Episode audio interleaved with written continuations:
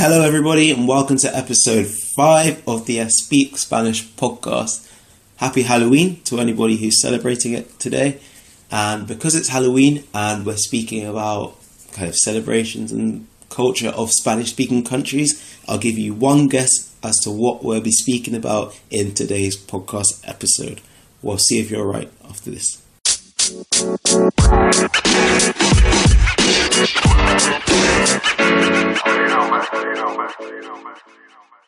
Hola, hoy vamos a hablar de México y si todavía no hubieran adivinado, vamos a hablar del Día de los Muertos, que es una celebración tradicional mexicana de dos días. En 2008, la celebración fue reconocida por la UNESCO como Patrimonio Cultural Inmaterial de la Humanidad de México. Y el nombre correcto de la celebración, celebración es Día de Muertos. La razón por la que eh, decimos Día de los Muertos es que si traducimos Día de Muertos al inglés, traduce a Day of the Dead. Pero si luego traducimos Day of the Dead al español, traduce a Día de los Muertos. Así que es una traducción incorrecta del inglés al español. Estos rituales tienen sus raíces antes de la llegada de los españoles en México. Las celebraciones se remontan a la época de los aztecas y mayas, hace 3.000 años. La celebración solía tener lugar a comienzos de agosto y duraba un mes entero. Pero cuando llegaron los españoles en el siglo XV, no les gustó nada las festividades paganas y movieron la celebración hacia fechas en el inicio de noviembre. De esta manera coinciden con las festividades católicas. La celebración tiene lugar ahora el primero y el 2 de noviembre. El primero de noviembre se llama el Día de los Inocentes y coincide con el Día de Todos los Santos del Catolicismo, en inglés, All Saints. En este día llegan las ánimas de los niños. El 2 de noviembre se llama el Día de Muertos que coincide con el Día de los Fieles Defuntos del catolicismo. Y en este día llegan las ánimas de los adultos. Es un día festivo en México. Es una celebración de la muerte, porque piensan que la muerte debe ser un acontecimiento feliz.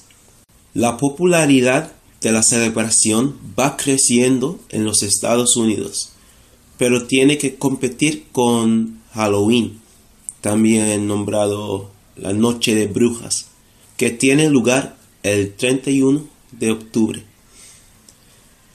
Un punto que quiero clarificar es que Día de Muertos no es la forma mexicana de celebrar Halloween. Las dos celebraciones son completamente diferentes.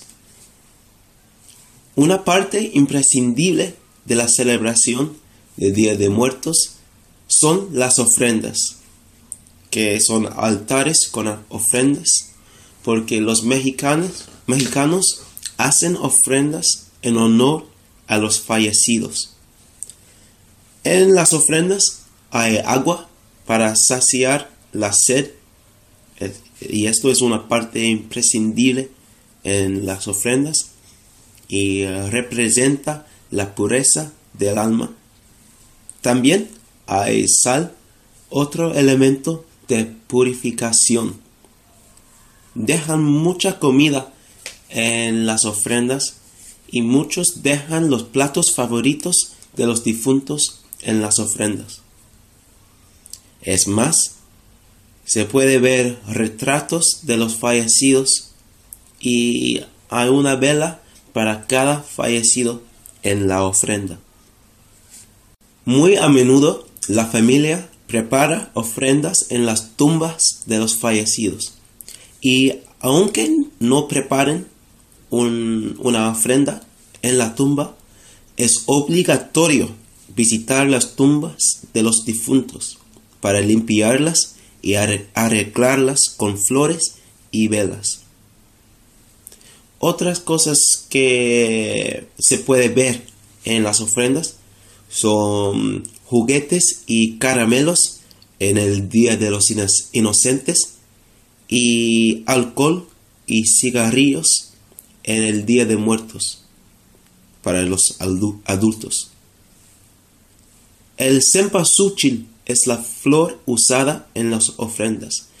En inglés se llama marigold y es la flor de muerto y estas flores guían las almas de los muertos al mundo de los vivos.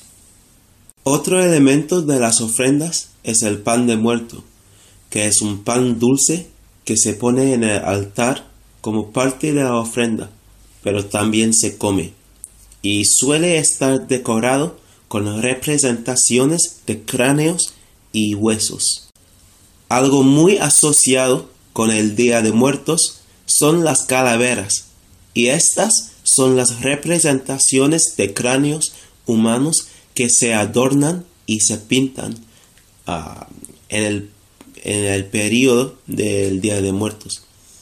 Estas calaveras se remontan a la época de la llegada de los españoles. Antes de su llegada era muy común conservar los cráneos de los fallecidos como trofeos y mostrarlos durante los rituales que simbolizaban la muerte y el renacimiento. Pero a los españoles no les gustó nada esta tradición, así que empezaron a usar estas calaveras en lugar de los cráneos auténticos. Existen calaveras de alfeñique que son los, las representaciones ah, hechas de azúcar y también son preparadas de chocolate a veces. A menudo la gente escribe los nombres de los fallecidos en los frentes de las calaveras o a veces el nombre de un vivo, que es una broma no ofensiva.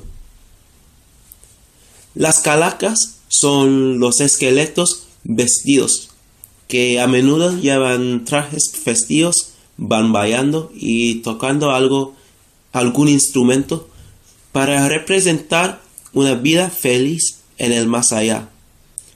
Provienen de la creencia azteca que a ningún alma muerta le gusta ser asociada con la tristeza. Y se puede ver estas calacas en películas como Nightmare Before Christmas de Tim Burton. Si han visto la película de Disney Coco, reconocerán muchos de esos aspectos del Día de Muertos.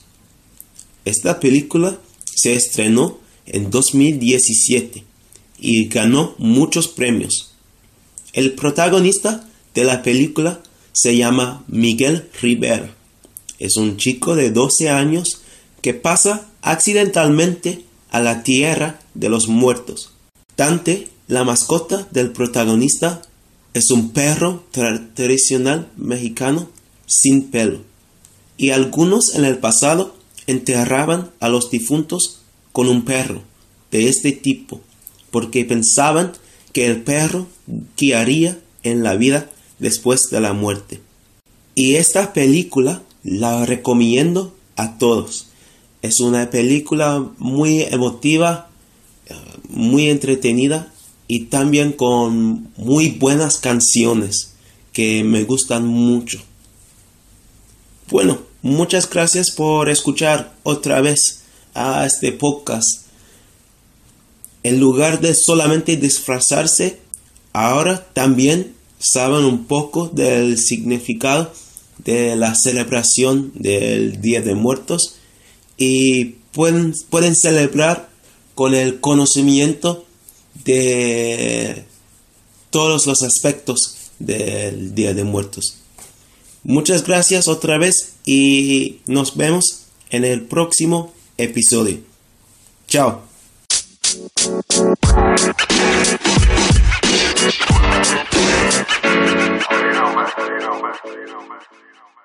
Thank you very much again, guys, for listening to episode 5 of the Speak Spanish podcast. I really hope, as I said before, that these are being really useful for you. If you've got anything you'd want a particular episode to be on, please feel free to email us and get in contact for our website, and we'll see what we can do. In terms of language learning, I think the best way by far is to get speaking with people and practicing your speaking conversational Spanish and at Speak we provide online conversation classes so you can practice with a fluent Spanish speaker.